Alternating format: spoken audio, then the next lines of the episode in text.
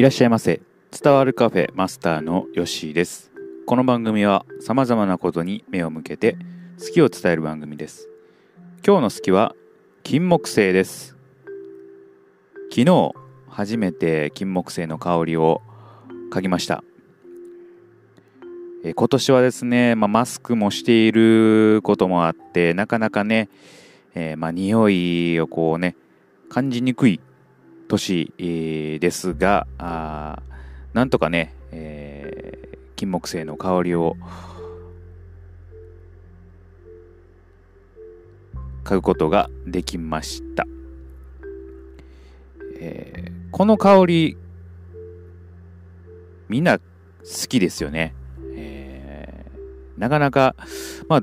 特徴的な香りかなとは思うんですけれどもそんなに苦手やなっていう人はあんまり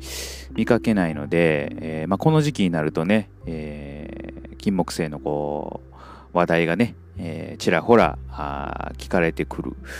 ところかなというふうに思います。え私が小さい頃実家にはですね金木犀が植えられていました。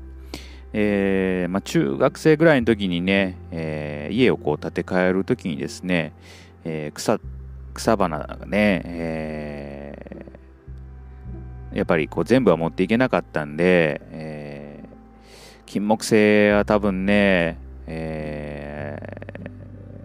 ー、もう捨てたんかなと思うんで今のね実家の庭には金木犀がなくて少しねまあ残念かなというふうには思うんですけれども。いい匂いがしてましたね。えー、子供の頃からね、やっぱり、えー、いい匂いやなというふうに、えー、思っていました。うん。金木犀の匂い嗅ぐとね、あ、秋がね、やってきたなというね、本格的なあ秋だなというふうに、えー、思います。はい。まあ今日もね、えー、大阪はですね、えー、朝晩は冷えてますが、あ日中はね、結構夏日になっていて、えー、まあ、半袖で過ごせるぐらい、えー、暑くなります。まあ、ただね、まあ、気候はすごくいい季節かなというふうに思います。え金木犀、えー、は江戸時代にですね、えー、中国からまあ渡ってきたと。で、こう日本全国にね、どんどん広がっていったというね、えーまあ、歴史があって、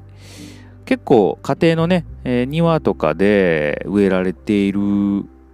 印象があるかなと。調べるとですね、実は鉢植えでも育てることができるんだと。結構ね、大きめの、えー、鉢植えじゃないとダメらしいんですけれども、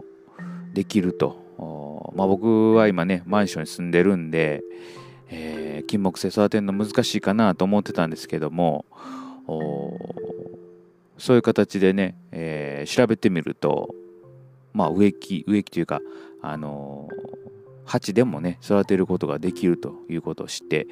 ああ、やっぱ調べてみるもんだな、というふうに、えー、思いました。はい。秋はね、いろいろ過ごしやすい、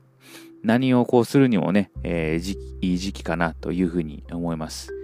えー、この前ね、チューリップの球根を植えました。これはあの、今年植えてた球根をですね、えー、取って植えたので、まあ、来年咲くかどうか楽しみですね。えー、まあ、花を見るとかね、えー、花の匂いを嗅ぐとか、あたまにはね、えー、そういう少し癒しの時間があってもいいのかなというふうに思います。今日の式は金木犀でした。またのご来店お待ちしております。